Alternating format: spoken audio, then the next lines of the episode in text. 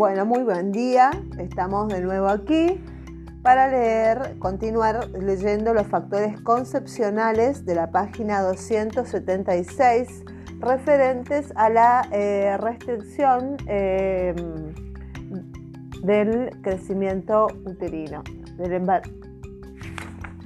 muy bien, del crecimiento fetal, restricción del crecimiento fetal.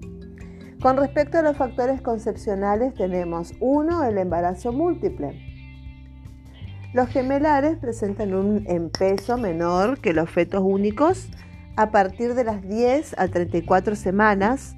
La mediana de, de peso, que es el percentilo 50, a término de la gestación por debajo del percentilo 10 del patrón de peso de los neonatos únicos. McKeown encuentra que cuanto mayor es el número de fetos que se gestan al mismo tiempo, menor es el peso de los neonatos. Más de la mitad de los recién nacidos gemelares son de bajo peso debido a nacimiento de pretérmino o a restricción en el crecimiento intrauterino. El riesgo de presentar un bajo peso al nacer en embarazos dobles es alrededor de 10 veces mayor y la mortalidad perinatal es 5 veces mayor que gestaciones únicas. 2. Aumento de peso durante la gestación. La hambruna producida en la Segunda Guerra Mundial demostró que el peso al nacer se reducía alrededor de 500 gramos y que la tasa de BPN aumentaba. Existe bajo peso al nacer. Existe una correlación directa entre la ganancia neta de peso materno, que es la ganancia de peso materno menos el peso del feto, la placenta y el líquido amniótico, y el peso del recién nacido. Por cada kilogramo de aumento de peso materno, incrementa alrededor de 50 gramos el peso fetal. El aumento de peso durante el embarazo sin restricción alimenticia oscila entre 6 y 16 kilos al término de la gestación, siendo la tasa de incremento mayor en el segundo trimestre. El incremento total depende del peso antes de embarazarse. Este incremento debe ser mayor, más de 2 kilos, en las que eran, eran delgadas al iniciar la gravidez que en las de peso adecuado, entre 9 y 11 kilos, y en las mujeres con sobrepeso que es entre 6 a 8 kilos, pero aún en estas últimas debe haber incremento de peso. El riesgo debe tener un PEC de 2,5 a 5 veces mayor cuando la madre gana menos de 8 kilos al término del embarazo. 3. El intervalo intergenésico. Se denomina así al tiempo transcurrido entre la terminación de un embarazo, sea este parto o aborto, y el inicio de uno nuevo. Nueva evidencia sugiere que intervalos intergenésicos menores de 24 meses son perjudiciales para la salud de la madre, que es mayor anemia, y del niño, que es menor peso al nacer, mayor mortalidad neonatal, por lo cual se ha sugerido que un intervalo de 3 años mejoraría los resultados maternos perinatales. 4. Las infecciones. Las infecciones virales como la rubiola y el citomegalovirus producen retardo del crecimiento intrauterino, en el primer caso principalmente debido al daño en el endotelio de los pequeños vasos y en el virus de inclusión citomegálica por destrucción celular. En ambos casos hay también inhibición de la mitosis.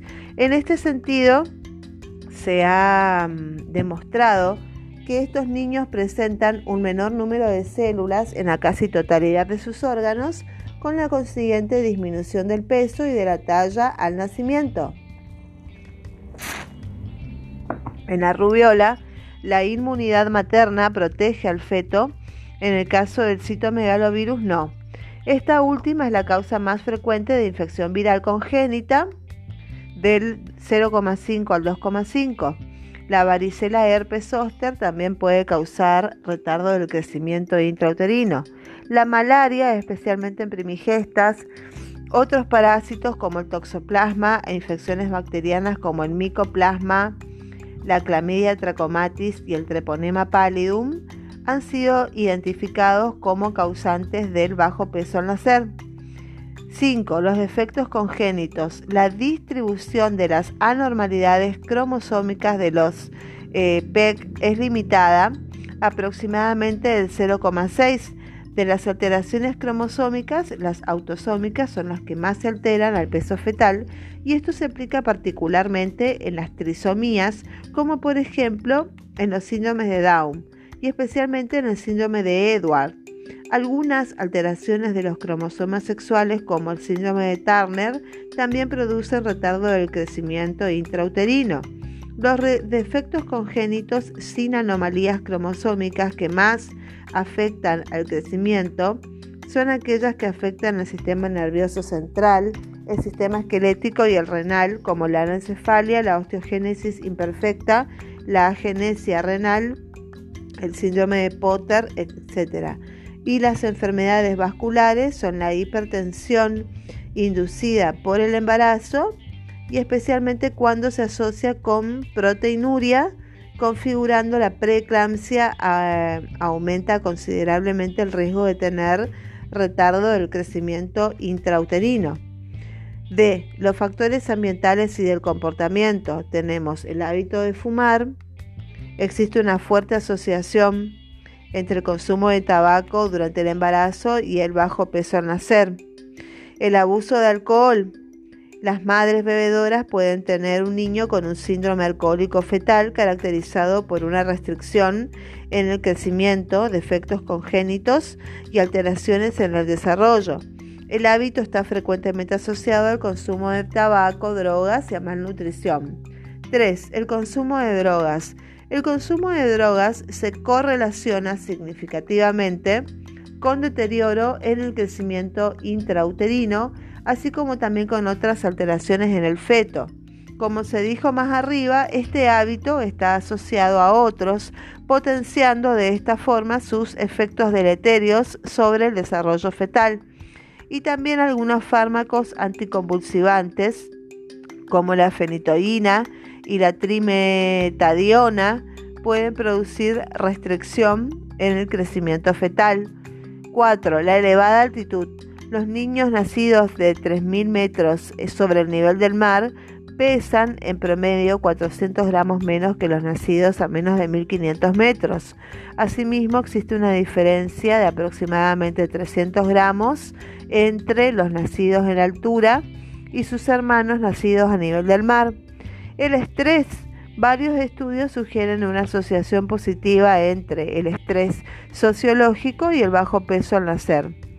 Y con respecto a los factores dependientes del cuidado de la salud, cuando la madre tiene un control prenatal ausente o inadecuado, algunos autores consideran que la disminución en la mortalidad perinatal entre los nacidos de bajo peso es debida a una mejora en los cuidados antenatales, encontrando una fuerte asociación entre la calidad del control y la disminución en la mortalidad en cada grupo de peso.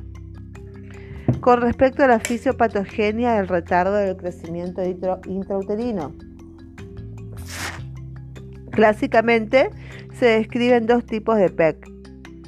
Los eh, simétricos que presentan reducción de todas sus medidas, como el perímetro craneano, la talla y el peso corporal, y los asimétricos, en los cuales lo que disminuye es solo el peso, siendo su perímetro craneal y su talla normales. Los primeros responden en general a causas que irrumpen en épocas precoces de la gestación, por ejemplo cromosomopatías, rubeola, etc.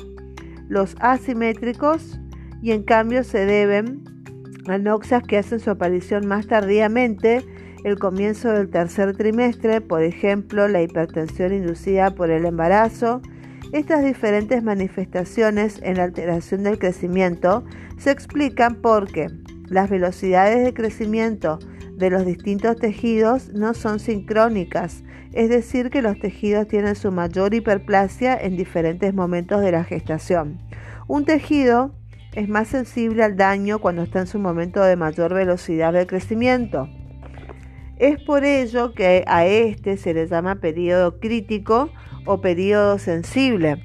El tejido neuronal tiene su mayor velocidad de crecimiento alrededor de las 22 semanas de gestación.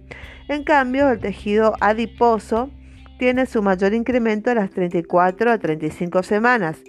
Si una noxa actúa precozmente y se mantiene durante toda la gestación, por ejemplo en la rubiola, va a deteriorar el crecimiento en forma global, que es la circunferencia craneana, la talla y el peso, y dará como resultado un retardo en el crecimiento armónico o simétrico. Y en cambio, cuando la noxa es más tardía, por ejemplo, en la hipertensión inducida por el embarazo, el crecimiento se deteriora más en un solo parámetro, especialmente el peso, la talla y el perímetro craneal, eh, se mantienen en general dentro de algunos de rangos normales o caen ligeramente. Y a este tipo de retardo se lo conoce como disarmónico o asimétrico.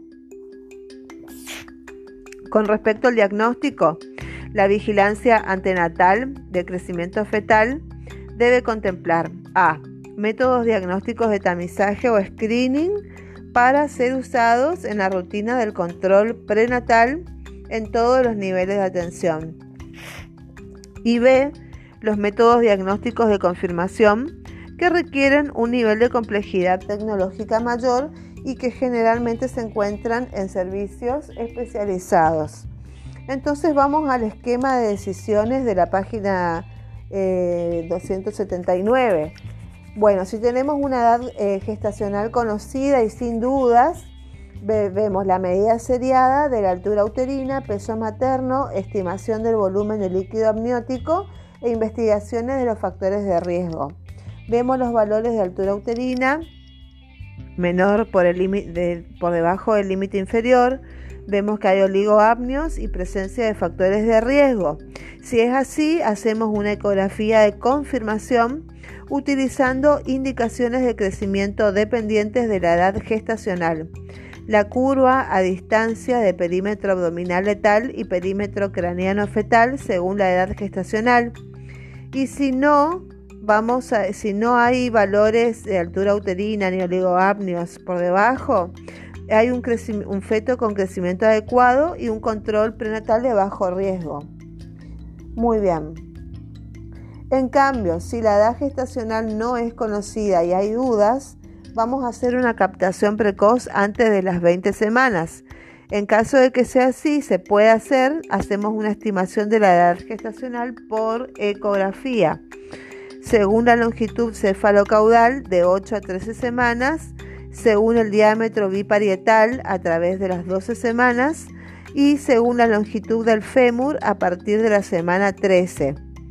Si no hay una captación precoz antes de las 20 semanas, se hace una ecografía a partir del tercer trimestre utilizando indicadores de crecimiento independientes de la edad gestacional. Entonces es una relación del perímetro abdominal sobre la longitud del fémur. Vemos una velocidad de crecimiento según valor medio del perímetro abdominal fetal. Si está confirmado, vemos la figura de diagnóstico diferencial entre retardo del crecimiento intrauterino simétrico y asimétrico y conducta obstétrica.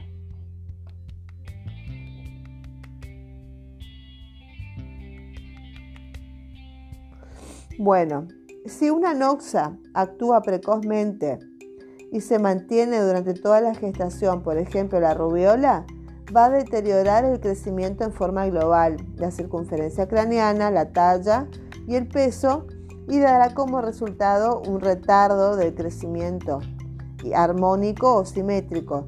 Y en cambio, cuando la noxa es más tardía, por ejemplo en la hipertensión inducida por el embarazo, el crecimiento se deteriora más en un solo parámetro. El diagnóstico.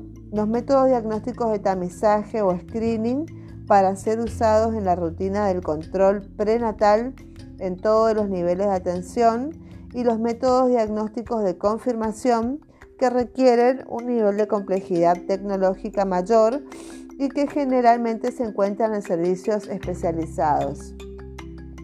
El diagnóstico de retardo uterino, de retardo del crecimiento intrauterino, en edad gestacional conocida o estimada, rara vez se detecta clínicamente antes de las 30 semanas. Se asocia con disminución de los movimientos fetales, con oligoapnios y poco aumento del peso materno y disminución o detención del aumento del tamaño del útero en relación con el progreso del embarazo, con una altura uterina inferior al percentilo 10 de su correspondiente curva o patrón normal. Este último signo clínico es fundamental para el diagnóstico. La medida seriada de altura uterina con cinta métrica flexible e inextensible realizada en cada control prenatal permite observar el crecimiento del útero y compararlo con los patrones normales. La conducta obstétrica ante el diagnóstico de restricción del crecimiento intrauterino. Tenemos la antenatal, que son las medidas generales, suspender el tabaco, la ingesta de cafeínas, calmar la ansiedad y mejorar el estado de nutrición, incorporando a la dieta minerales y micronutrientes, controlando el incremento de peso materno. 2. Tratar la patología materna con hipertensión inducida por el embarazo, anemia crónica, hemorragia, diabetes, malaria, entre otros. Y 3. Administrar de oxígeno a la madre eh, al 55% a 8 litros por minuto. Mejorar el flujo útero placentario con reposo en, cama, preferentemente en el cúbito lateral. Teóricamente la posición horizontal produciría un aumento de flujo a nivel de la circulación placentaria, lo que contribuiría a mejorar el crecimiento fetal. Los agonistas beta adrenérgicos a dosis bajas 5 miligramos por día de fenoterol inferiores a la útero inhibidoras para mejorar el flujo útero placentario, ya que son vasodilatadores que elevan el volumen minuto cardíaco y los resultados no fueron satisfactorios. Y la descompresión abdominal intermitente consiste en la aplicación de una presión negativa sobre el abdomen materno en forma intermitente que serían 30 segundos cada 30 minutos dos veces por día y una vez que se diagnosticó el retardo del crecimiento intrauterino. Y después tenemos el ácido acetilsalicílico a bajas dosis, que son 80 miligramos por día. Estas dosis bajas de aspirina disminuyen la producción de tromboxano y menos la de prostaciclina predominando estas últimas sobre las primeras, favoreciéndose la vasodilatación. Esto traería como resultado un mayor flujo placentario con el consiguiente beneficio para el feto. El retardo del crecimiento intrauterino es un síndrome multicausal y por lo tanto es muy poco probable que la aspirina tenga algún efecto sobre los retardos que se deban a la desnutrición, infección, causas genéticas o al consumo de alcohol o drogas. La administración de calcio se observó una tendencia no significativa a la disminución de la incidencia de recién nacidos de bajo peso. 6. Administración de magnesio. Se administrarán su administración antenatal con el objetivo de favorecer el crecimiento fetal es controvertida. En el momento del parto, generalmente se presenta la disyuntiva entre interrumpir la gestación en forma prematura, con riesgo de muerte neonatal por inmadurez, o bien, continuarla con riesgo de muerte fetal. Un feto con retardo del crecimiento intrauterino y menor de 26 semanas de gestación debe continuar inútero, pues si nace tiene una altísima probabilidad de morir. Por el contrario, cuando alcanza las 32 semanas, el riesgo de muerte fetal puede llegar a ser mayor que el de muerte neonatal, motivo por el, que podrá ser indicación de interrupciones de la gestación. El periodo comprendido entre las 26 y las 31 semanas es el más difícil de resolver. La mejor manera de decidir la conducta es contar con recursos que permitan controlar la evolución del crecimiento, de la vitalidad y de la madurez pulmonar fetal de esta forma efectuar una decisión con criterio individual y no poblacional. es decir, estudiando cada caso en particular y ajustando la conducta según convenga a ese embarazo. Si se cuenta con recursos especiales para vigilar la salud fetal, además de la edad gestacional y de la causa que provocó el retardo del crecimiento, como factor modificable, hipertensión, desnutrición, hábito de fumar o no modificable como causa genética, malformaciones, se debe estudiar minuciosamente el estado de vitalidad fetal, la madurez pulmonar fetal y su posible aceleración y la evolución del crecimiento, especialmente una vez instauradas las medidas correctoras. En embarazos de pretérmino, si el estudio de la vitalidad fetal con Doppler de flujo indica un feto en buenas condiciones y la ecografía demuestra que hay crecimiento fetal, se debe continuar con la gestación. En caso contrario, y si existe madurez pulmonar, se interrumpirá el embarazo. Si el pulmón no sintetizó surfactante, será menester inducirlo con glucocorticoides y luego terminar el embarazo. Si se desencadena una amenaza de parto prematuro, se inhibirán las contracciones uterinas solo en aquellos casos en que se pueda controlar estrictamente el crecimiento fetal y se compruebe que éste no se detuvo. El parámetro de crecimiento más confiable para indicar la terminación del embarazo es la detención del crecimiento del perímetro abdominal fetal determinada por ultrasonido. Si el feto deja de crecer, la demora en la terminación del embarazo se asocia con aumento de la mortalidad fetal.